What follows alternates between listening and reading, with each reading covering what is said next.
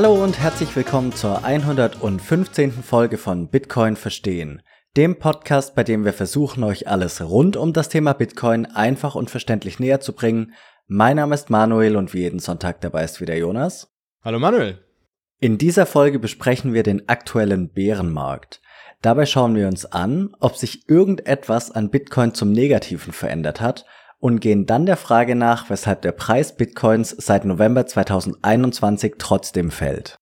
Anschließend besprechen wir, wie sich die aktuelle Situation auf uns persönlich auswirkt und geben ein paar Tipps an die Hand, die uns dabei geholfen haben, trotz allem ruhig zu bleiben. Übrigens, vom 15. bis zum 17. September findet die BTC 22, also die größte deutschsprachige Bitcoin-Konferenz in Innsbruck statt. Wenn ihr Lust habt, Jonas und mich und viele weitere Personen aus der Bitcoin-Welt persönlich kennenzulernen, schaut gerne vorbei. Weitere Links zum Thema der Folge und zur BTC 22 sowie unseren Rabattcode findet ihr in den Show Notes. Doch bevor wir mit der Folge starten, wie immer noch ein kurzer Hinweis auf die beiden Sponsoren unseres Podcasts. Werbung Relay macht das Sparen und Investieren in Bitcoin für jeden zugänglich.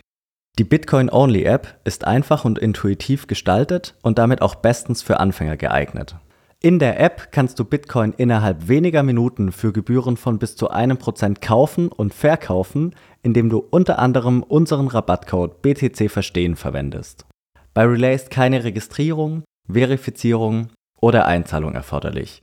Das Tolle ist, dass du die gekauften Bitcoin direkt in dein eigenes Wallet kaufst auf diese Weise bist nur du im Besitz deiner eigenen Schlüssel und damit alleiniger Besitzer deiner Bitcoin. Genauso wichtig wie ein einfacher und unkomplizierter Kauf ist die langfristige und sichere Aufbewahrung deiner Bitcoin. Jonas, wie machen wir das? Und hier kommt der zweite Unterstützer des Podcasts ins Spiel, nämlich Shift Crypto. Mit ihrem Hardware Bitbox 02 könnt ihr sehr einfach und sicher eure Bitcoin-Guthaben bzw. die privaten Schlüssel langfristig aufbewahren. Durch die einfache Einrichtung und Handhabung können wir sie wirklich auch allen empfehlen, die neu zu Bitcoin dazugekommen sind. Und dank der Partnerschaft erhaltet ihr mit dem Code BTC Verstehen 5% Rabatt auf die Bitcoin All-Edition der Bitbox 02. Alle Informationen zu Relay und der Bitbox sowie die jeweiligen Rabattcodes findet ihr natürlich nochmal in den Episodennotizen. Werbung Ende. Für diese Folge haben wir uns gedacht, dass wir mal über ein etwas aktuelleres Thema sprechen, nämlich den aktuellen Bärenmarkt. Also für alle die, die es nicht wissen, Bärenmarkt sagt im Endeffekt aus, dass der Kurs eben ja im Abwärtstrend ist, also im Sinkflug ist, wie es jetzt seit längerer Zeit der Fall ist. Wir möchten uns eben anschauen, ob das irgendwas mit den Eigenschaften Bitcoins zu tun hat, ähm, was sich eigentlich so in der Bitcoin-Welt tut, innerhalb dieses Bärenmarktes und genau schauen uns eben daran an, ähm, im Anschluss daran an, woran das denn liegt, dass der Preis gefallen ist. Aber bevor wir mit der Folge starten, Jonas, noch ein kurzer Hinweis von dir in eigener Sache.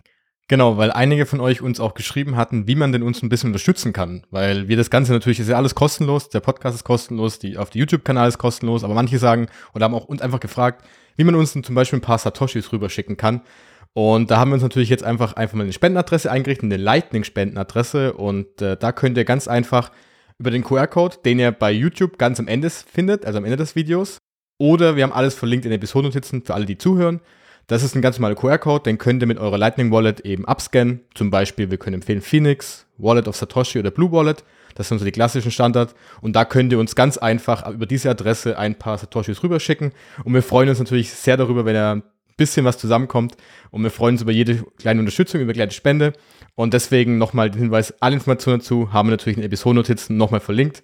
Und ihr findet das dann alles dazu. Und wir auf an dieser Stelle schon mal vielen, vielen Dank an alle, die da ein bisschen was rüberspenden.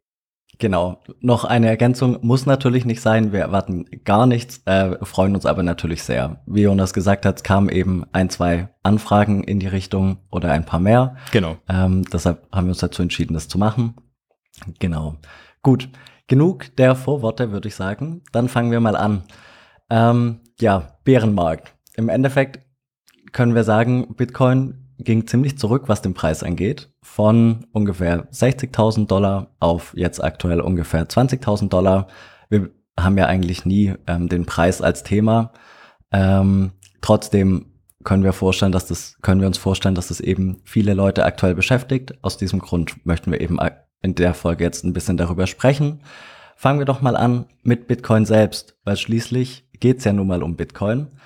Hat sich irgendwas verändert an Bitcoin? Ähm, die einfache Antwort, nein. Denn, äh, wie du das sagst, ich meine, der Preis ist das eine und wir hatten ja mal eine ganz, ganz große Folge über, ich glaube, in Nummer 95 ging es, glaube ich, darum, was der Preis bei Bitcoin ist und warum wir nicht drüber sprechen, ähm, warum, was der Bitcoin-Preis überhaupt aussagt. Aber wenn man diesen Preis mal ausblendet, der natürlich von den meisten in den Medien und auch von außen natürlich betrachtet wird, weil das natürlich das Offensichtlichste ist, hat sich eigentlich an Bitcoin seit November äh, beim Höchststand, wie du gerade ja auch erwähnt hattest, nichts verändert. Also es gibt immer noch alle 10 Minuten durchschnittlich einen neuen Block. Es gibt immer nur 21 Millionen davon. Ich kann immer noch, genauso wie letztes Jahr beim Höchststand, von hier nach Tokio Bitcoin versenden in Lichtgeschwindigkeit, ohne dass mich einer, dass mich das einer, dass ich irgendjemand fragen muss, dass jemand das kontrolliert. Und deswegen heißt es eigentlich, wenn ich das so ausdrücken würde, der Preis ist zwar stark gefallen, das kann man natürlich sagen. Ich meine, das hat sich ja mehr als halbiert, weit mehr als halbiert. Aber der Wert an Bitcoin, also was dieses Netzwerk ausmacht, dass es eben eine begrenzte Menge ist, dass es äh, zensurresistent ist, hat sich nichts daran geändert. Das heißt also, der Wert, was es für mich zum Beispiel jetzt persönlich subjektiv ausmacht, ist eigentlich genau gleich geblieben. Und ähm, deswegen ist es so beantwortet, dass der, das Bitcoin-Netzwerk selbst eigentlich nicht verändert hat, nur der Preis hat sich eben nach unten, nach unten, ja, korrigiert, könnte man mal sagen. Und was das wiederum bedeutet, ist natürlich eine andere Frage, weil ist es jetzt die Frage, spiegelt dann dieser Preis überhaupt die Weiterentwicklung oder die Verbreitung Bitcoins wieder? Also gefühlt eher nicht, weil wenn wir, ich meine, wir waren jetzt zum Beispiel vor ein paar Wochen in Stuttgart beim Treffen und äh, bei dem, bei dem Bitcoin, größeren Bitcoin-Treffen, wo du merkst, wie viele Projekte da gerade entstehen, wie viele Leute plötzlich jetzt anfangen, neue, ja, selbstständig zu werden zum Beispiel oder Unternehmen gründen im Bitcoin-Bereich. Das heißt, das sind alles Sachen, die ja Bitcoin vorantreiben und genauso der Punkt, äh, Intel und Samsung fangen gerade an, die eigenen ersten Mining-Geräte herzustellen. Habe heute erst gelesen, dass 2022 jetzt schon mehr Bitcoin im Netzwerk transferiert wurden wie noch niemals zuvor. Das heißt also, die, ähm, die, ähm, die Rate der Transfer, Transaktion, die Höhe der Transaktion ist noch so hoch wie noch nie zuvor. Genauso wie bei Lightning. Die Lightning-Nutzung ist noch nie so hoch wie zuvor. Nur der Preis ist abgefallen. Und dann muss man sich jetzt halt selbst fragen, was sagt dieser Preis dann wiederum aus? Und äh, das finde ich eine spannende Frage. Und ich persönlich habe da noch keine richtige Antwort gefunden, warum das dann so aussieht. Ich weiß nicht, wie es mir damit geht. Ja, es ist wirklich eine spannende Frage, vor allem, wie du das jetzt schön kurz zusammengefasst hast. An Bitcoin selbst hat sich nichts geändert. Ähm, gar nichts, wirklich nichts. Was auch noch interessant ist, die, ähm, die Hashrate, die ja, ähm, ja im Endeffekt die Rechenleistung im Netzwerk darstellt, ging jetzt auch etwas zurück, aber es ist überhaupt kein Vergleich im ähm, Vergleich zu vor einem Jahr beispielsweise. Also da sind wir deutlich drüber. Ähm, und daran sieht man ja, dass es immer noch genug Miner gibt, die eben bereit sind, ähm, ja ihre Energie, ihre Hardware, ihre Personalkosten im Endeffekt aufzuwenden und eben dem Netzwerk zur Verfügung zu stellen, weil sie eben immer noch von Bitcoin überzeugt sind. Und das ist irgendwo paradox, finde ich. Wie du gesagt hast, oder ich gerade auch, verändert hat sich nichts. Ähm, die Leute, die schon länger dabei sind, die Mining-Unternehmen, für die hat sich im Endeffekt im Kern auch nichts verändert. Es ist wirklich einfach nur der Preis, der sich verändert hat. Und ja, wie das, wie das zusammenpasst, ist nicht ganz einfach zu beantworten. Ähm, können wir im Endeffekt auch nur mutmaßen. Angefangen hat das Ganze ja schon im November letzten Jahres. Da ging es ja dann langsam bergab. Das hatte ich ehrlicherweise gar nicht mehr richtig auf dem Schirm. Ähm, ich habe äh, nur jetzt den, den, den Mai-Absturz noch präsent gehabt, habe ich jetzt auch erst wieder ja, mir ins Gedächtnis rufen müssen, dass es so ist. Kannst du dazu was sagen? Was war denn da los im November? Ja, ich glaube im November, ich meine, das ist schon ganz, ganz lange her schon wieder und das Gefühl ist zwischendrin so viel passiert. Und ähm, im November haben wir den Höchststand ja erreicht gehabt mit 69.000 US-Dollar war das, glaube ich, ungefähr. Und ähm, ich denke mal, dass es damals so der Klassiker war, dass du, dass halt alles so wahnsinnig überhitzt war. Also alle waren so dieses Hype, gehypte, oh, Bitcoin wird jetzt die 100.000 knacken, Bitcoin wird die Welt übernehmen. Dann war dieses Thema diese NFTs, diese anderen Altcoins-Sachen noch dabei. Ja, stimmt. Andere Kryptowährungen, wo dann plötzlich alle Geld reingestoßen hatten. Und eigentlich haben wir dann genau das, da auch diese, diese lokale Blase wahrscheinlich gebildet, so wie wir auch schon in unseren Folgen auch schon mal drüber gesprochen hatten, dass es immer wieder so kleine Blasen gibt, wo es eine Übertreibung kommt, das kommt in den Medien, alle sprechen darüber, alle fragen plötzlich, oh, kann ich in Bitcoin noch mitmachen? Und dann kommt irgendwann, geht's zu weit und dann bricht das Ganze wieder zusammen. Und dann ging das auch relativ schnell runter, hat sich fast halbiert, glaube ich, bis Ende Januar. Und ähm, jetzt kommt wahrscheinlich so die Phase, die wir noch alle im Kopf haben, weil dann ging es irgendwann, ging es so mal nach oben, so bis ähm, ja, März ungefähr, Von März bis Mai ging es dann nochmal runter auf knapp 29.000 und dann ging es jetzt so langsam, war das Anfang Juni, würde ich mal sagen, war das erste Mal, dass wir wirklich so unter die 20.000 gestochen sind und dann war plötzlich diese Panik auch da und oh Gott, Bitcoin. Dann kamen die Medien plötzlich wieder auf, die gesagt haben, ja, Bitcoin ist jetzt tot. Ist es, jetzt ist es wirklich, jetzt ist es wirklich vorbei. Und ähm, genau, und das ist ja das Witzige, weil, als wir gerade eben ja gesagt hatten, ist bei Bitcoin was passiert. Naja, okay, für die Medien ist, für die meisten ist Bitcoin tot, aber interessanterweise ist immer noch ein Wert da, ich kann es immer noch nutzen. Viele Menschen machen das Ganze beruflich, viele Menschen investieren da rein. Wir machen den Podcast immer noch. Also wir könnten, also wenn Bitcoin tot wäre, würden wir den Podcast nicht mehr aufnehmen. Also irgendwas muss ja dabei sein, dass das nicht weggeht. Und ähm, deswegen denke ich, dass das die letzte, das letzte halbe Jahr oder mehr als ein halbes Jahr schon, dass wir da jetzt angekommen sind, wo wir jetzt gerade sind, dass wir so ein Gefühl seit Wochen bei diesen 20.000 rumdümpeln und dass man nicht weiß, ob es nach oben oder nach unten geht. Ähm, das so würde ich es mal zusammenfassen. Ja, so zu der November-Thematik, zu dem, ja, zu dem Hoch, das wir da eben haben. Ich kann mir das auch nicht richtig erklären. Wahrscheinlich ist es einfach die Summe von vielen Dingen, weil letztlich, wie du gesagt hast, bei dem NFT-Markt konnten wir das ja auch beobachten, dass da wirklich ja digitale Kunstwerke unter anderem für wirklich horrende Summen eben verkauft wurden oder den Besitzer gewechselt haben. Und da kann man ja schon die Frage stellen, was ist eigentlich der Wert von diesen Dingen? Und obwohl man das da eben in Frage stellen kann, wurden diese Summen eben gezahlt. Das heißt, daran kann man, finde ich, relativ schön sehen, dass da nicht so viel Rationalität dabei war bei den Entscheidungen der, ja, der Marktteilnehmer letztlich, sondern dass da wirklich primär die Gier im Vordergrund stand. Es ging ja auch alles nach oben. Also du konntest ja dein Geld, egal wo, reinschmeißen, salopp gesagt, im, im Kryptobereich, in dem NFT-Bereich es musste schon viel zusammenkommen, dass du nicht irgendwie einen Kursgewinn gemacht hast in der Kürze der Zeit. Ähm, dann war, könnte ich mir vorstellen, dass eben überall Goldgräberstimmung war und dann können wir letztlich verweisen auf ähm, unsere Folge, in der wir besprochen haben, ob Bitcoin eine Blase ist. Du hast ja gerade auch schon angesprochen. Ähm, so eine Blase durchläuft ja unterschiedliche Zyklen und irgendwann, irgendwann platzt das Ding halt. Und dann ging es letztlich bergab. Und also anders kann ich mir das Hoch da auch nicht erklären, außer dass da wirklich Rationalität nicht vorhanden war. Das könnte auch vielleicht die Antwort darauf sein, warum wir nicht wissen oder warum man nicht so wirklich weiß. Auf der einen Seite im Hintergrund passiert bei Bitcoin so viel, aber nach außen hin wird der, fällt der Preis halt auch ab. Also das kann ein Grund dafür sein, dass halt doch viele dabei sind, die einfach nur auf dieses schnelle Geld aus sind. Dass die sagen, okay, ich möchte jetzt diesen, die Verdopplung Bitcoins mitnehmen. Wenn sich Bitcoin verdoppelt hat, verkaufe ich es wieder und habe also in Fiat-Währung mein Geld verdoppelt mir ist es eigentlich relativ egal, welche Idee dahinter wirklich steckt. Dass es da wirklich darum geht, möglicherweise ein, ähm, ja, ein Pendant zum aktuellen Geldsystem zu schaffen. Dass man eben sein Geld vor den Zentralbanken, vor diesem klassischen zentralorientierten System schützt. Und dass es einfach nur darum geht, ich möchte mehr Euro, mehr US-Dollar daraus machen. Und das könnte natürlich ein Grund dafür sein, warum jetzt dann auch der Preis runtergeht. Gerade wenn der Preis mal so ein bisschen runterfällt und du nicht dabei bist und sagst, okay, ich glaube an dieses Ding, weil es die nächsten 10, 20, 30, 40 Jahre noch da ist und vielleicht auch das ganze System ändern könnte, ja, dann verkaufe ich es natürlich, weil ich will raus aus dem ganzen Ding. Und ich glaube, das könnte auch ein Punkt sein, warum das dann so stark fällt und warum vielleicht der Preis gar nicht so widerspiegelt, wie die Entwicklung Bitcoins eigentlich aussieht. Und wir hatten es, glaube ich, damals mit dem Fab auch gesprochen, ähm, in unserer Folge, ich glaube, das war die hundertste Folge, war das, genau, ähm, ob das wirklich eine Aussagekraft hat. Und ich bin der Meinung, dass es nicht wirklich eine Aussagekraft hat. Und wenn man da wirklich dahinter schaut, sieht man, dass das überhaupt gar keinen Sinn ergibt, dass der Preis nicht das widerspiegelt, was wirklich passiert. Und ähm, ich glaube, hier kommt auch der Punkt mit rein, dass eben die meisten Investoren und Menschen, die eben Bit Bitcoin kaufen, das immer noch so Art als wirklich risikoreiche Anlage sehen. Also deswegen fällt es ja auch fast so wie die Tech-Aktien, also klassisches Netflix, Facebook, die ja fast noch mehr gefallen sind teilweise, dass sie sehr korrelierend dabei sind, dass die Menschen einfach nicht Bitcoin als Absicherung sehen, sondern Bitcoin immer noch als dieses, ich gebe da jetzt Geld rein, weil ich sehe, da es ist risikoreich, ich kann aber eine Rendite erzielen und bin nicht darauf aus, dass es sicher ist. Und ähm, ich glaube, daher kommt auch so dieser Zerfall und Bitcoin wird einfach noch anders eingeschätzt als vielleicht andere, das in der Bitcoin-Community vielleicht schon haben, gerne haben wollen würden, dass es schon so ist, aber so weit sind wir, glaube ich, noch lange nicht.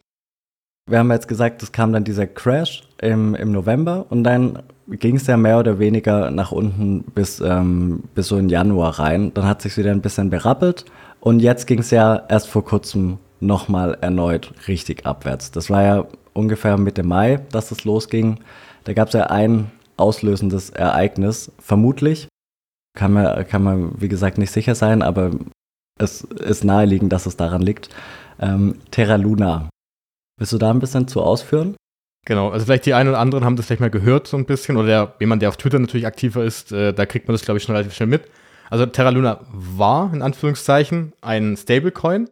Da haben wir auch nicht drüber gesprochen, aber ein Stablecoin, ganz kurz erklärt, ist eine Kryptowährung, deren Preis dann in, entweder aktiv oder automatisch an eine Fiat-Währung gekoppelt wird. Also heißt eine Einheit dieser, dieses Stablecoins ist, sollte dann immer den gleichen Preis haben wie ein US-Dollar, also eins zu eins dann. Und dadurch soll eben ja so ein bisschen theoretisch geschaffen werden, dass das Ganze gedeckt ist mit einem US-Dollar oder auch mit anderen Reserven. Bei, bei Terra Luna war das, war das nicht so, dass es mit US-Dollar direkt gedeckt war, sondern es waren meistens Anleihen oder die hatten auch Bitcoin gekauft, aber da kommen wir gleich noch dazu. Und der Vorteil daran ist eben, dass äh, einerseits diese Preisstabilität da sein soll, die wir bei Bitcoin natürlich derzeit nicht haben. Also dass du wirklich dieses klassische 1 zu 1 hast. Und aber in Verbindung eben mit diesen Vorteilen von digitalen Kryptowährungen eben. Ohne zentralen Eingriff, ich kann es schnell hin und her schicken, ich kann es äh, am Wochenende auch hin und her schicken und weltweit.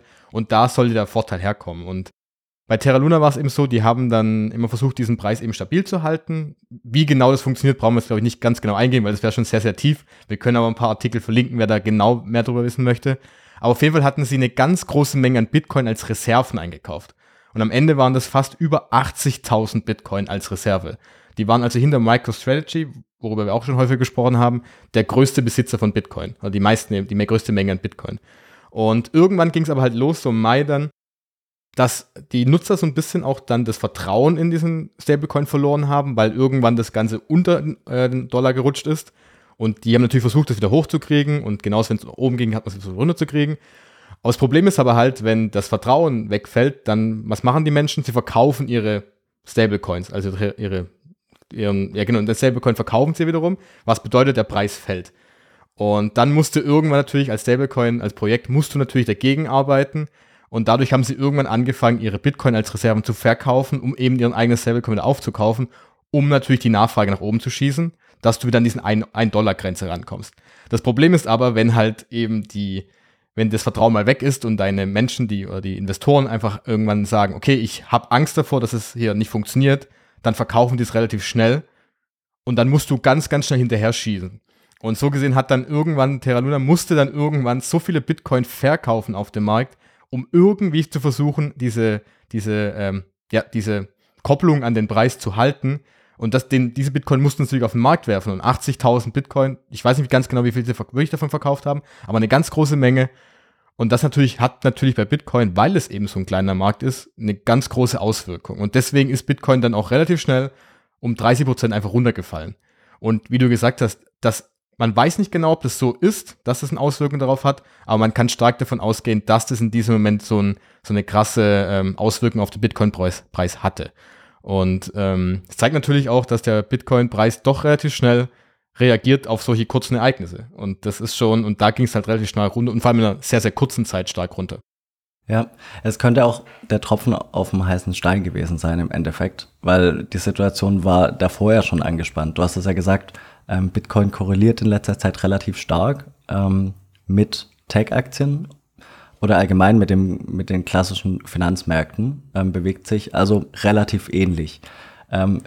Dann müssen wir schauen, wie war denn die Situation da? Wir hatten eben Corona schon, das ganze günstige Geld, das eben zur Verfügung gestellt wurde, um eben die ganzen Hilfsgelder auszuschütten, war im Markt. Es kam der Ukraine-Krieg dazu, der weitere Unsicherheit gebracht hat. Und das alles hat eben dazu geführt, dass schon die klassischen Finanzmärkte eben besonders angespannt gewesen waren. Also äh, Corona war natürlich nicht nur die Hilfsgelder, ähm, die da im Raum waren mit dem günstigen Geld, sondern auch die ganzen Lieferketten, die gestört waren. Mit Bitcoin haben die gestörten Lieferketten natürlich erstmal verhältnismäßig wenig zu tun, aber weil eben doch sehr viele von außen Bitcoin als spekulatives Asset sehen, wird da dann eben doch eine Verbindung geschaffen, einfach weil die Masse sich dann so verhält. Wir haben ja schon mehrfach thematisiert, wir sind in einer relativ kleinen Blase. Für uns ist es relativ egal. Ähm, aber von außen betrachtet ist es eben nicht so. So, jetzt hatten wir also die günstigen Corona-Gelder, die im Markt waren. Wir hatten die gestörten Lieferketten, was dazu geführt hat, dass es eine angespannte Situation war. Dann kam der Ukraine-Krieg dazu. Und dann kam noch dieses Terra Luna-Ereignis. Und da könnte ich mir vorstellen, dass das in Summe einfach dann zu viel war. Vielleicht wäre Terra Luna in einem Bullenmarkt letztlich egal gewesen, weil man einfach schulterzuckend gesagt hätte, naja, mit Bitcoin selbst hat das Ganze eigentlich nichts zu tun, außer dass es jetzt ein paar mehr auf der Angebotsseite gibt als auf der Nachfrageseite. Aber in so einer angespannten Gemengelage kann sich das natürlich auswirken, ja. Klar. Und vor allem jetzt hast du ja auch die meisten, durch diese ganze angespannte Situation, versuchen ja irgendwie alle ihre, ihre Werte irgendwo hinzuschieben, da wo es am sichersten ist. Und ähm, das ist natürlich Bitcoin einfach für die meisten noch nicht, sondern sie versuchen dann, wahrscheinlich verkaufen sie es dann gegen aktuellen US-Dollar wahrscheinlich. Sieht man ja, warum der Euro nur noch jetzt genau eigentlich ein Euro ein US-Dollar ist, weil halt eben die Nachfrage nach dem US-Dollar so hoch ist und die und eben der Euro eben nicht mehr so als stark angesehen wird. Das heißt, du wechselst die ganze Zeit zwischen, du suchst das härteste Gut, was ich halten kann, um irgendwie mein Geld zu retten. Deshalb Gold zum Beispiel. Aber, ähm, aber für die meisten, die sehen halt Bitcoin nicht als hartes Gut, obwohl das eigentlich das härteste Geld auf dieser Welt überhaupt ist, weil es begrenzt ist. Und ich glaube, wie du gesagt hast, so, das ist, ich glaube, es ist so, eine, so ein komplettes Puzzle aus den verschiedenen Punkten, die zusammenspielen, die dann nachher diesen ganzen Absturz bis zu dem Zeitpunkt heute eigentlich zusammengeschustert haben. Und wir wissen nicht ganz genau, wie viel auf das Ganze äh, ja, zuge, ähm, zugeschnitten ist oder was da das Ganze wirklich ausgelöst hat. Aber insgesamt wird das eine große Mischung aus allen, allen Facetten sein wahrscheinlich. Ja. Dazu kam ja noch, dass ein, ja, letztlich ein, ein Netzwerk, über das die ganzen ähm, Bitcoin verliehen werden konnten, der, also ein Dienstleister im Hintergrund, dass der auch noch in Schieflage gekommen ist. Celsius. Fass da noch mal kurz zusammen, was da, was ist da passiert. Genau, also das Celsius war oder ist besser gesagt eine, eine zentralisierte Landing-Plattform. Also Landing hatten wir, glaube ich, noch nicht besprochen hier im Podcast. Nicht so wirklich. Es geht also im Grunde darum, ist wie wenn du sagst, ähm, ich gebe meiner Bank mein Geld und dafür erhalte ich Zinsen, weil eben die Bank wiederum mein Geld ausleihen kann an andere Kreditnehmer oder sie geben es weiter oder wie auch immer und darüber generieren sie Zinsen und sie geben mir einen Teil davon ab. Und das Ganze andersrum geredet bei Bitcoin eben, ich gebe dieser Plattform meine Bitcoin, meine Kryptowährung, ich gebe sie auch wirklich ab, also ich bin nicht mehr im Besitz davon und sie lassen es für mich arbeiten und ich kriege pro, ich glaube es waren pro Jahr so 15 bis 18 Prozent haben sie versprochen, was ganz schön viel ist. Das ist schon sehr, sehr viel, weil man sich eben verspricht, dass man eben versucht, so ein Cashflow, also ein dauerhaftes Geld, äh, ein, ein, ein Einkommensstrom zu generieren, weil Bitcoin, wenn ich Bitcoin halte, kriege ich ja erstmal keine Einnahmen. Das ist halt da, bis wie Gold ungefähr auch. Und, ähm, und das Problem war dadurch, dass der Bitcoin-Preis so stark gesunken ist und alle Kryptowährungen so stark gesunken sind, haben sie irgendwann ein Liquiditätsproblem bekommen. Denn sie könnten irgendwann nicht mehr alle Kunden auszahlen, wenn sie es wollten. Also wenn das klassische Punkt kommt, alle Kunden kommen, ich möchte meine Bitcoin und meine Kryptowährungen haben, hm, sorry, haben wir nicht alle da, weil wir haben die verliehen zum Beispiel. Dann kommt es natürlich ein Problem. Und deswegen haben sie irgendwann dann angefangen, die Auszahlung zu stoppen. Das kann man sich vorstellen, wie wenn die Sparkasse Stuttgart oder Hamburg, wer auch immer, plötzlich sagt, so, liebe Kunden, ihr kriegt euer Geld nicht mehr zurück. Das so ungefähr so ist das. Und Celsius war ein, ein, fast eine der größten Landing-Plattformen überhaupt im Markt. Zum Beispiel Nuri aus Berlin hatten da einen Teil gelagert. Und, ähm, und das ist natürlich ein ganz, ganz schlechtes Zeichen für die Anleger, weil dann heißt es plötzlich, ho, halt mal ganz kurz, wenn die das machen, dann komme ich erst nicht mehr mein Geld ran. Ich kann meine, meine, meine Sachen auch nicht mehr zahlen, weil ich mein Geld nicht mehr runterbekomme. Was passiert mit den anderen Plattformen, die das Gleiche machen? Kann das denen auch passieren? Und dann kommt auch so ein, wie so eine Art Dominoeffekt auch wieder zustande, dass mal eben halt diese Panik eintritt. Und dadurch hatten die eben, ja, dann kam es zu einem Art Banksturm und den wollten sie halt verhindern, deswegen haben sie es gestoppt. Das war auch so ein Problem dann im Markt, dass die Leute natürlich Sachen verkaufen wollten und Celsius selber hatte auch noch Reserven natürlich in Bitcoin, die möglicherweise auch noch auf den Markt kommen müssen, weil sie müssen ja irgendwie wieder Geld machen. Und das war eher dann, also auch nicht für Bitcoin direkt ein Problem, aber insgesamt für den ganzen Markt. Weil viele, dann gab es viele Berichte darüber, dass viele Menschen ganz, ganz viel Geld auch, also es ist schlimm, dass es echt passiert ist, dass sie halt viel Geld da reingesteckt hatten und sie kommen einfach nicht mehr ran, weil es gab dann auch die Berichte darüber, dass wenn Celsius dann Insolvenz anmeldet, was sie, glaube ich, jetzt gemacht haben, dass diese Reserven der Kunden eben nicht ausgezahlt werden können. Das heißt, die werden dann, die sind geblockt. Das heißt, du kommst dann dein Geld wahrscheinlich nicht mehr ran. Und das hat natürlich auch eine Auswirkung auf den ganzen Markt, weil eben die Unsicherheit da ist. Und das kam eben dann, ich glaube, das war dann jetzt im Juni erst direkt, ähm, kam das noch dazu. Obendrauf auf das ganze Thema, was du gerade eben schon angesprochen hattest. Und äh, dann ist der Preis natürlich nochmal unter die 20.000 gefallen und hat sich jetzt irgendwann so ein bisschen stabilisiert. Jetzt sind wir eben da, wo wir aktuell sind. Irgendwo um die 20.000 und da, wie du es vorher so schön gesagt hast, dümpeln wir jetzt schon ein paar Tage rum. ähm, ja, also stimmt, was du gesagt hast. Es ist natürlich furchtbar für die, die da ihr Geld investiert haben und es jetzt verloren haben. Ähm, aber gerade bei der Landing-Thematik du gibst deine Bitcoin aus der Hand, stellt sich halt schon die Frage, wieso macht man das eigentlich? Kann ja letztlich auch wieder nur Gier sein, weil äh, Gier oder Unwissenheit. Manche Leute wissen es natürlich nicht, denken sich, ja, Bitcoin ist eine tolle Sache, aber vielleicht war ich zu spät dran. Kann ja sein, ähm, dass das der ein oder andere denkt.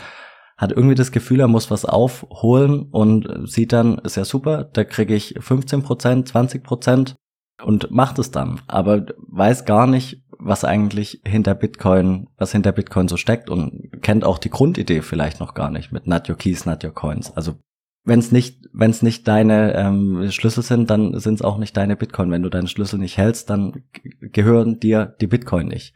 Oder auch dieses sei deine eigene Bank, was ja damit einhergeht. Wenn man sich ein bisschen mit Bitcoin beschäftigt, fasst man sich wahrscheinlich hinterher in den Kopf und denkt sich, wie, wie konnte ich das machen? Wegen 15, 20 Prozent. Und da sind wir, da sind wir, glaube ich, beim Kern des Problems. Wieso machen das Leute? Ich meine, das war bei der letzten 21 Podcast-Folge, da habe ich es gehört, bin mir nicht ganz sicher. Ähm, aber da hat der, ich glaube, der Markus war es, gesagt, er könnte sich vorstellen, dass das so ein Teil aus der alten Welt ist, dass man immer das Gefühl hat, also aus der alten Finanzwelt, man hat immer das Gefühl, das Geld muss für einen arbeiten. Es muss sich irgendwie vermehren. Ich kann es nicht irgendwo liegen lassen. Das, die Zahl muss größer werden, dass man das einfach kennt, dass man sein Geld nicht liegen lassen möchte, wie es jetzt bei Bitcoin ja letztlich der Fall ist. Wenn ich heute 0,1 Bitcoin habe als Beispiel, habe ich den morgen auch noch. Egal was auf der anderen Seite steht. Und da möchte ich ja passt ja nicht zusammen zu dem, wie man das aus der gängigen Finanzwelt kennt. Vielleicht, vielleicht kommt es daher, dass man irgendwie sich getrieben fühlt, die Zahl irgendwie zu vergrößern. Ja, ich glaube auch, dass es ähm, gerade daher kommt, also es kommt ja häufig auch die, die Aussage, ja, mit die Bitcoin, die machen nichts für mich. Das ist nichts, da, da, da generiert sich nichts. Wo ich mir denke, dass einer der größten Wertspeicher dieser Welt, wenn nicht sogar der größte aktuell, sind eben, ist Gold. Und Gold, dein Goldbarren, den ich hier auf dem Tisch liegen habe, der macht mir ja auch nichts. Der macht, generiert mir auch keine Zinsen, keine Rendite und trotzdem nutzen das die Menschen eben als Absicherung. Und ähm, ich glaube auch, dass es genau daher kommt, und wir hatten das ja auch vor ein paar Wochen besprochen, dass wir einfach mit dieser Idee aufwachsen. Mein Geld muss für mich arbeiten, sonst komme ich nicht hinterher. Dass das aber grundlegend eigentlich nicht richtig ist, weil ein Geld eigentlich nur Geld sein sollte, weil ich dann mindestens in den nächsten zwei, drei, vier, fünf, sechs Jahren das Mindeste, den gleichen Wert habe, obwohl ich es nur halte, so sollte es ja eigentlich sein, aber wir haben es komplett verlernt, wir kennen das gar nicht mehr. Wie gesagt, den Euro, den kann ich nicht nehmen, der Euro verfällt mir in der Hand eigentlich gerade. Und ich glaube, daher kommt es, dass man das, ich glaube, Bitcoin ist aktuell nicht der Fall, das muss man auch dazu sagen. Wenn ich jetzt Bitcoin halte, kann, also, wenn ich jemand erkläre, du sparst den Bitcoin, weil du, ähm, ja, das dann automatisch mehr wird, ja, das stimmt natürlich nicht. Langfristig gesehen, gesehen auf wahrscheinlich schon. Aber ich glaube schon, dass es wirklich auch ein bisschen psychologisch ist, dass ich sage, oh, mein Bitcoin liegt hier eh nur rum, die bietet mir in einer 15% pro Monat an. Ja, cool, klar, gebe ich dem das ab. Und ich glaube, da kommt das Problem rein, dass eben dieses Unwissen, was, welche, welches Risiko besteht dahinter, wenn ich das eben abgebe. Weil wenn ich es abgebe, ist es nicht mehr mein Bitcoin. Und ähm, wenn ich dann, ich habe nur den, ich hoffe auf diesen Anspruch, dass es wieder auszahlen. Und ich glaube, da ist so die Mischung aus beiden. Und deswegen, glaube ich, können wir die Empfehlung geben, wenn es, also jetzt noch nicht, wenn immer noch jemand gedacht hat, dass es eine gute Idee ist, seine Bitcoin an eine Plattform abzugeben, um das auszuleihen für 10, 15 Prozent, sind das, glaube ich, die besten Beispiele dafür, dass man es nicht machen sollte weil das Risiko einfach nicht diese 15% Rendite pro Jahr, die vielleicht sowieso nicht da sein müssen, automatisch, gar nicht ausmachen am Ende. Ich glaube, das ist so, das kann man daraus rausziehen. Ja, man muss sich halt einfach vergegenwärtigen, dass es nichts geschenkt gibt. Die 15%, 20% Rendite, egal welche Zahl da auf der anderen Seite steht, gehen mit einem gewissen Risiko einher. Und das kann man auch nicht wegdiskutieren. Dafür gibt's ja die Rendite. Und es ist natürlich schön, solange das läuft, aber wie man gesehen hat, wenn es nicht mehr läuft, ist es eben nicht mehr so toll. Und dann ist das Geld eben im Worst Case, ja, ist im Worst Case dann eben weg. Aber egal, wie geht's dir denn damit, mit der aktuellen Situation? Wie, wie geht's dir so in dem Bärenmarkt? Ich würde eins davor schieben, was so ein bisschen reinpasst, glaube ich. Was ich halt da echt schade finde bei diesem ganzen Thema, dass das sich so auf Bitcoin überträgt. Du hattest, glaube ich, gerade eben schon das angesprochen gehabt dass halt diese Medien oder auch gerade, ich meine, Familie, Freunde, wie oft wurde ich angesprochen, oh, Bitcoin ist doch, das ist doch jetzt dieser, dieser Betrug da, weil da war doch jetzt was passiert, weil es so runtergegangen ist. Man muss wirklich verstehen, diese Sachen, die wir jetzt gerade besprochen haben, haben 0,0 mit Bitcoin selbst zu tun. Das Terra Luna hat Bitcoin als Reserven gehalten, das hat aber nichts mit Bitcoin an sich zu tun. Genauso wenig das Celsius, das ist einfach nur ein Verleihen. Wir hatten es gestern ganz kurz ja auch, das ist der Klassiker. Ich finde Gold blöd, weil der Goldhändler Blödsinn damit getan hat. Oder irgendwie, dass da irgendwie was Schlimmes getan hat. Nein, der Goldhändler war der Böse, nicht Gold selbst. Und das ist, glaube ich, dass man, das finde ich, was in den Medien gerade wieder reinkommt, dieses Bitcoin fällt ab, weil da, oder Kryptowährung, das waren diese klassischen Beispielsüberschriften äh, mit, äh, ja, plattformbetrügte Kryptowährung oder sowas in Richtung, oder, oder ihre Kunden kommen nicht mehr an Bitcoin ran. Ja, aber da kann Bitcoin nichts dafür. Das sind die, sorry, das sind, also Entschuldigung, blöd gesagt, aber das sind die Kunden einfach selbst schuld. Die, da kann Bitcoin nichts dafür. Und ähm, das finde ich ein bisschen schade, dass da die Medien wieder so drauf springen. Und ähm, aber andererseits finde ich wiederum vielleicht auch gar nicht so schlecht, dass das passiert ist. Also wie gesagt, es ist, es ist richtig hart, dass Menschen sowas passiert. Das sollte nicht passieren. Aber vielleicht ist es genau der richtige Zeitpunkt, dass eben die Menschen aufwachen, dass sie halt eben leider sich die Finger verbrennen müssen daran und sie merken, okay, ich darf diese Bitcoin nicht abgeben. Weil wenn es die Plattform nämlich einmal macht, warum passiert es vielleicht nicht bei einer anderen Plattform genauso? Und äh, man sieht ja, was passiert. Wenn es einmal weg ist, dann ist mein Bitcoin weg. Und der Nachteil bei Bitcoin ist eben, ein Bitcoin kannst du nicht nachdrucken. Geldscheine bei der Sparkasse, die drucken halt wieder, wenn es sein muss, oder tippen deine Zahl auf dein Bankkonto ein. Bei Bitcoin funktioniert es nicht. Du müsstest Bitcoin nachkaufen, dafür brauchst du Geld oder musst irgendwas erschaffen. Und das finde ich gerade bei diesem Thema ein bisschen, ja, es ist schwer, da wiederum da die Aufklärung zu betreiben, dass man eben sagt, okay, das hat nichts mit Bitcoin selbst zu tun. Ja, es muss ja langfristig auch gar nicht schlecht sein. Zum einen auch die, die jetzt Geld verloren haben, für die ist es natürlich aktuell sehr schmerzhaft. Aber die, die da bleiben in dem Bitcoin-Netzwerk und äh, sich selbst hinterfragen oder mal der Ursache auf den Grund gehen, woran lag das denn jetzt eigentlich? Ist Bitcoin doof oder habe ich mich etwas ungeschickt verhalten? Werden dann zu dem Ergebnis kommen, vielleicht war es nicht ganz ideal, was ich gemacht habe und das in Zukunft besser machen. Ich kann vollkommen verstehen, wenn man die Erfahrung gemacht hat, sich davor nicht damit auseinandergesetzt hat, dass man dann erstmal sagt, für mich ist das nichts. Ich habe da irgendwie Geld verbrannt, ich bin raus. Aber ich glaube nicht, dass alle so denken. Ich denke, es gibt schon einige, die dem Bitcoin-Netzwerk erhalten bleiben und dann verstehen, was eigentlich, was eigentlich Sache ist im Endeffekt. Und die sind ja wieder da, um nachfolgende Bitcoin-Generationen im Endeffekt auch anzuleiten. Und wenn die dann wiederum Freunde und Bekannte in ihrem Umfeld darauf hinweisen, dass das alles vielleicht nicht ganz so toll ist, wie das teilweise beschrieben wird, ist ja insgesamt auch wieder ähm, dem, dem Bitcoin-Netzwerk geholfen. Dahingehend, dass man eben nicht Gefahr läuft oder dass die nachfolgende Generation tendenziell weniger Gefahr laufen, auf so Angebote eben einzugehen, wie es aktuell der Fall ist. Einfach weil mehr Wissen da ist. Genau, das ist ja, das ist ja dieser, sorry, dass ich reingrätsche, aber es ist genau dieser Punkt, mit dem, wo man ja viel darüber sagt, dieses Thema Antifragilität nennt sich ja auch. Dass im Netzwerk eben, also entweder wirst du, geht ein Netzwerk durch solche Aus Angriff, also Angriff in Anführungszeichen von außen kaputt, es wird immer schwächer und es geht, fällt, zerfällt irgendwann. Aber wie du es gesagt hast, das Netzwerk lernt ja dadurch wiederum, also besser gesagt, die Menschen im Netzwerk lernen dadurch ja auch wieder. Und dadurch wird es wieder stärker, weil man plötzlich sagt, wenn der nächste Anbieter kommt mit so einer Idee, ha, vielleicht, oh, da war ja mal was, vielleicht mache ich das gar nicht mehr mit. Und deswegen kann das langfristig für Bitcoin einfach eigentlich so ein reinigendes Gewitter sein, das nur gut ist, um solche, ja, etwas, naja, zwielichtigen Projekte auch wirklich rauszuschwemmen, weil die Menschen merken, hm, ich habe einmal einen Fehler gemacht, vielleicht soll ich es nicht mehr machen. Und wie du gesagt hast, die danach kommen, vielleicht auch wieder, weil man lernt das, weil wir sprechen zum Beispiel jetzt darüber. Und äh, dann lernt man vielleicht ein bisschen mehr darüber noch. Und Bitcoin stärkt es wahrscheinlich einfach nur. Klar, der Preis geht nach unten, aber das Netzwerk selbst äh, kann wahrscheinlich darin äh, nur wachsen. Okay, nachdem wir jetzt gesprochen haben, was alles passiert ist, nochmal die Frage von vor ein paar Minuten. Wie geht's dir denn damit? Ja, also sagen wir so, als wenn der Preis natürlich nach unten fällt und ich bin ja auch schon seit, ich habe, das ist das zweite Mal, dass ich so ein bisschen erlebe. Es war ja 2018, 2017, 2018 genau ähnlich. Und klar schluckt man da auch irgendwann, wenn man aufs Handy guckt und äh, der Preis fällt halt runter und die Leute schreiben dir, oh Gott, ist es der Podcast auch fertig oder so. Und ähm, klar guckt man da komisch drauf und ähm, aber trotzdem ist es nicht keine Panik, sondern eher so das Gefühl von, ja okay, das ist normal, weil die Zyklen gibt's immer wieder. Die hatten wir jetzt schon vier, fünf Mal, man weiß natürlich nie, ob sich genauso wieder, ähm, äh, wieder genauso abläuft, aber es ist nichts Neues jetzt. Bitcoin ist schon häufiger mal runtergefallen und derzeit fällt alles runter. Und ich denke halt auch, also wir machen, wir geben hier ja keine ähm, Investitionshinweise oder sowas, aber wenn du natürlich sagst, Bitcoin ist langfristig was Interessantes und äh, ich habe vielleicht einen Einstieg verpasst, da hast du einen Einstieg. Also was willst du denn mehr? Also hätte vor, wenn das Schlimme ist ja immer, hätte im November dir einer gesagt, wow, Bitcoin fällt doch mal auf 16.000, hätten also, ja klar, da kaufe ich sofort alles nach. Ja, wenn du es willst, jetzt ist die Chance da, dann mach's doch. Also wenn du dran glaubst, mach's jetzt, weil es, wie gesagt, es hat sich nichts verändert. Und wenn sich nichts verändert hat und du davon ausgehst, dass der Preis anscheinend ansteigen wird in Zukunft, dann kauf nach.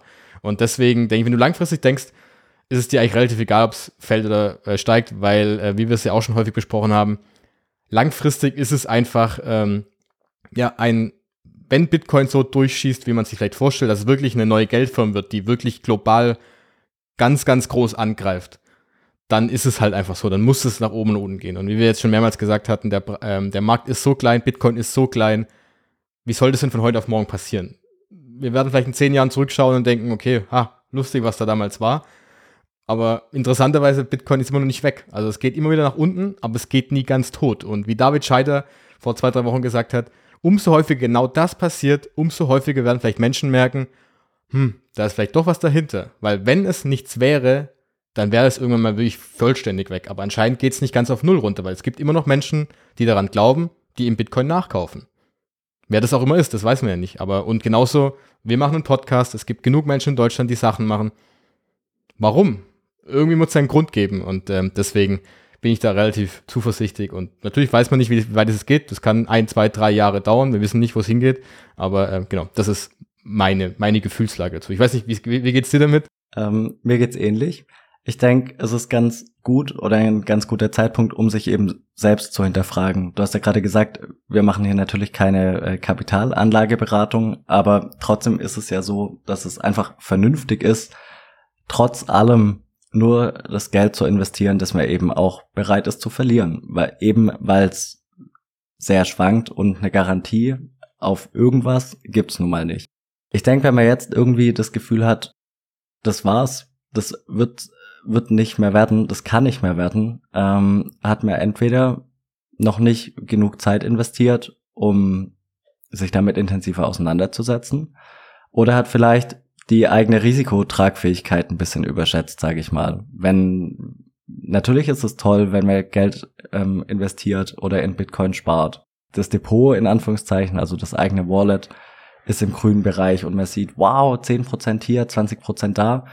Ähm, aber das kann eben genauso gut, wie wir jetzt sehen, in die andere Richtung auch gehen. Und wenn man sich damit nicht wohlfühlt, sollte man vielleicht sich einfach kritisch hinterfragen, gar nicht dahingehend, ob äh, ob es das jetzt, ob es das jetzt war, sondern sich einfach nur fragen, habe ich vielleicht mich selbst überschätzt ein bisschen? Also habe ich vielleicht einen zu großen Anteil meines zur Verfügung stehenden Einkommens in Bitcoin gesteckt oder nicht?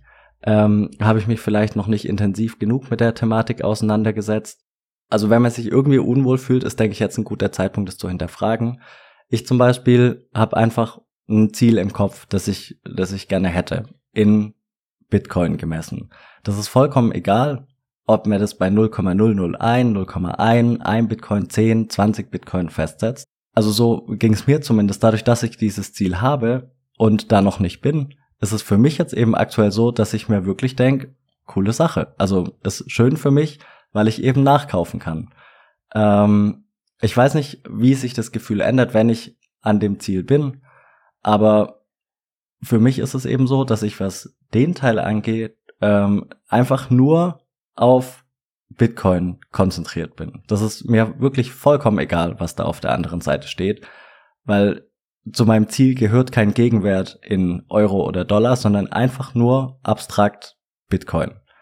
Und ja, im Endeffekt muss ich bisschen über mich selber lachen, weil ich nicht wusste, wie wenig ich auf den Preis achte, bis ich mir einen Chart angeschaut habe im Vorfeld der aktuellen Folge. ähm, ja, also das hilft mir zumindest dabei, mich einfach im Endeffekt auf mein Ziel zu konzentrieren. Und solange man das Ziel noch nicht erreicht hat, ist es im Endeffekt gut, wenn der Preis gemessen in Euro oder äh, Dollar niedrig ist. Ja klar, das liegt ja auch dann eigentlich am Zeithorizont auch. Weißt du, also du kannst ja auch sagen, entweder habe ich zu viel investiert oder mein Zeithorizont ist einfach falsch oder zu kurz. Und da würde ich sagen, wie du ja gesagt hast, ich meine, es, es zwingt dich ja auch keiner, Bitcoin zu halten. Also wenn du jetzt, weil du sagst, hey, sorry, das ist nichts für mich, das wird, das wird niemals was werden, dann kauf es nicht, dann halt es nicht. Es zwingt dich ja, im Gegensatz zum Euro, den muss ich nutzen. Den Bitcoin muss ich nicht nutzen, aber dann ist die Frage, und ich glaube, viele stellen sich gerade die Frage, wo packe ich denn mein Geld hin? Weil, wenn du es mal genau anziehst, Tech-Aktien kannst du gerade auch genauso vergessen und genauso könntest du sagen, mein, mein Aktiensparplan geht gerade nach unten. Der ist durch, aber irgendwie komischerweise bei, beim Aktiensparplan sagen alle, ah ja, das kauft mir jetzt nach, weil das steigt ja langfristig nach oben. Bei Bitcoin ist natürlich was anderes, weil etwas viel zu kurz ist noch. Da hast du nicht so einen langen Zeithorizont. Und viele Menschen haben, glaube ich, kennen, also ich, man darf Bitcoin ruhig kritisieren. Wir, wir versuchen das ja auch objektiv hin zu hinterfragen. Aber ich finde es immer dann schwierig, wenn man nicht auf einem halbwegs normalen Niveau diskutieren kann. Und das heißt für mich, man sollte wenigstens wissen, dass Bitcoin begrenzt ist. Dass es niemand kontrolliert. Und da scheitert es, glaube ich, schon, das habe ich letzten Wochen mehrmals bemerkt, da scheitert es meistens schon, wenn die Kritiken kommen, wo ich dann denke, ja, du kannst es, du kannst dagegen sein, ist gut, aber dann versuch wenigstens ein bisschen zu verstehen. Und wenn nicht, dann kritisier es nicht, weil dann gibt es keinen Sinn.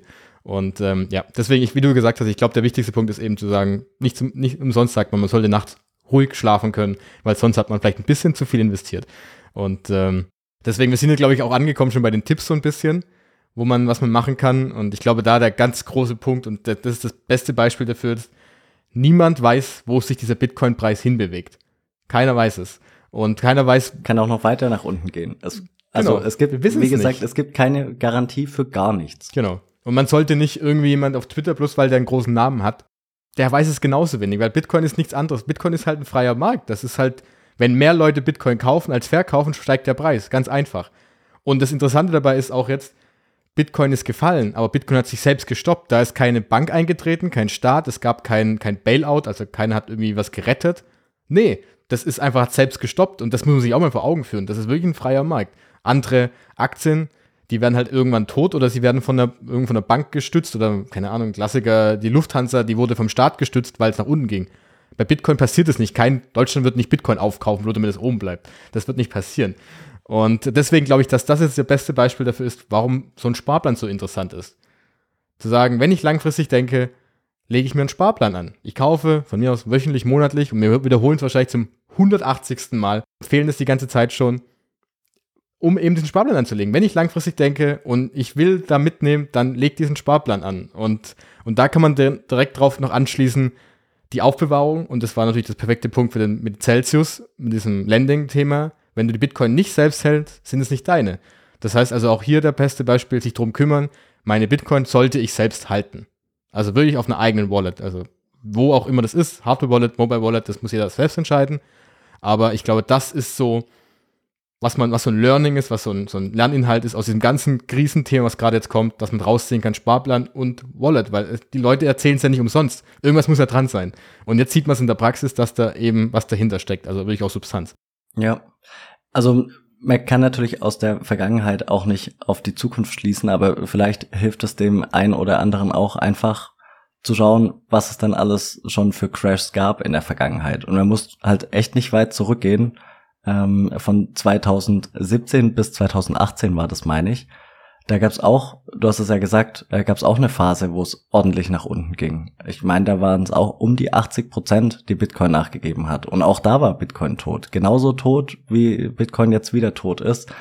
Es ist keine Garantie. Du hast ja vorhin auch erwähnt, ähm, diese Zyklen mit den Halvings. Ähm, auch da, man weiß nicht, ob sich das so weiterentwickelt oder nicht. Es kann sein, muss aber nicht sein. Genauso wie das das Narrativ von, wenn Bitcoin einer, wenn man Bitcoin gekauft hat und länger als vier Jahre gehalten hat, war es schon nie Minus. Das hat bis jetzt immer gegolten, jetzt ist plötzlich jetzt nicht mehr.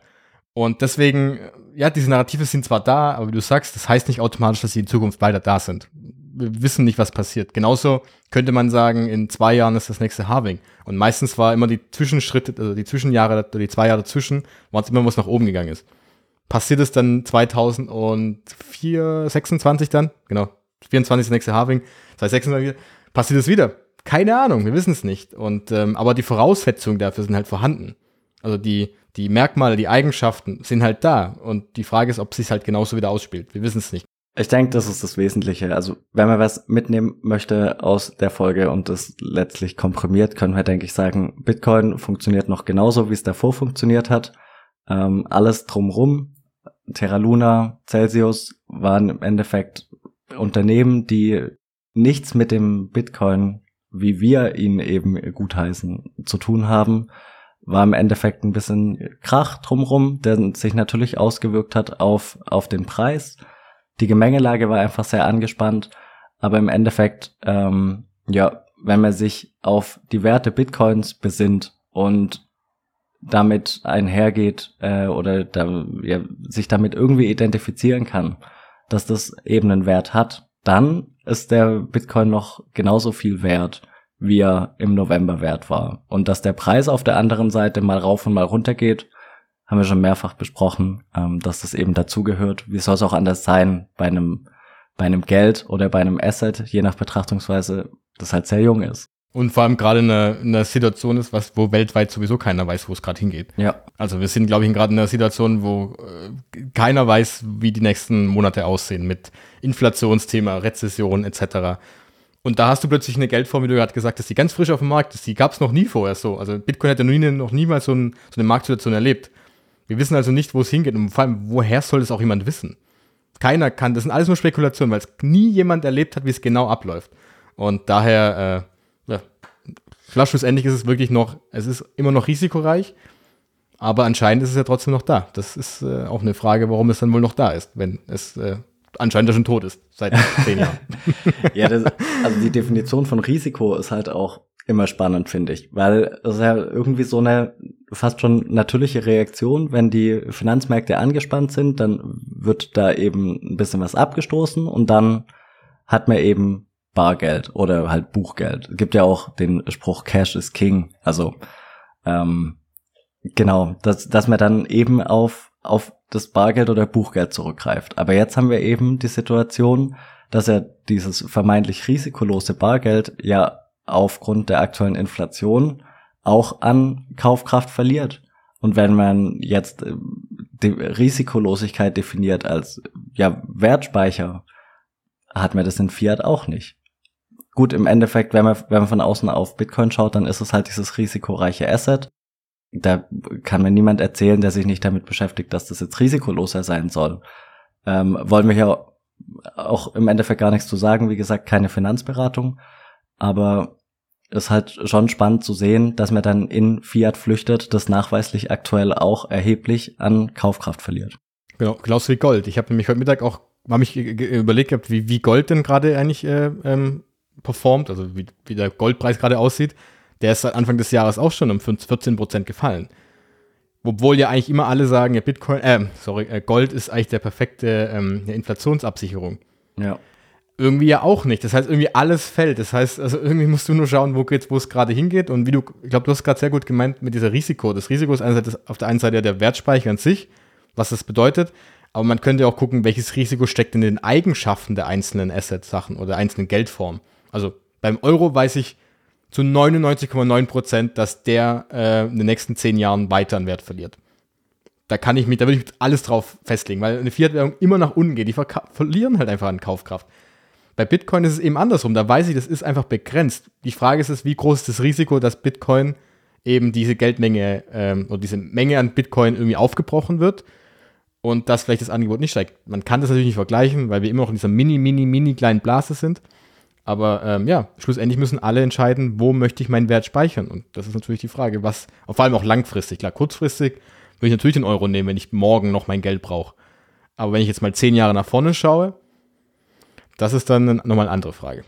Gut, also von meiner Seite aus wäre es das gewesen. Möchtest du noch was ergänzen? Nein, ich hoffe, wir werden die nächsten Wochen nicht mehr über den Preis sprechen. wir werden, das war, glaube ich, war eine Ausnahmefolge jetzt mal. Ab sofort geht es wieder um Bitcoin selbst, aber es ist, glaube ich, ganz interessant, mal so ein bisschen einzuordnen, auch gerade wenn man vielleicht frisch dabei ist, mal einzuordnen, was es überhaupt bedeutet. Und ich kann auch verstehen, wenn man sagt, Bitcoin ist, Bitcoin ist nichts passiert. Auf, der, auf dem Blatt Papier ist es richtig, aber Bitcoin hat halt einfach um 80 Prozent gerade verloren. Und wenn du halt, wenn du jetzt mal zwei Bitcoin hältst und plötzlich von 70.000 US-Dollar nur noch 20.000 hast, kann ich auch völlig verstehen, dass man plötzlich in Panik gerät und sagt, oh Gott, mein Geld ist weg. Deswegen alles gut, es ist so. Und ähm, ja, deshalb glaube ich, muss man ein bisschen besser aufpassen und einordnen, was es eigentlich heißt. Aber deswegen, wenn es eben wirklich Geld ist, was du sagst, das brauche ich vielleicht die nächsten fünf Jahre nicht, kann man eigentlich jetzt na, sagen, okay, es ist halt so, ich kann es eh nicht ändern. Und vielleicht einfach den Sommer mal ein bisschen genießen. Das Wetter ist ja auch nicht so schlecht. Genau. Also, alles klar. Dann würde ich sagen, hören wir uns nächste Woche. Sehr gut. Und ja. Bis dann. Bis dann. Ciao. Ciao.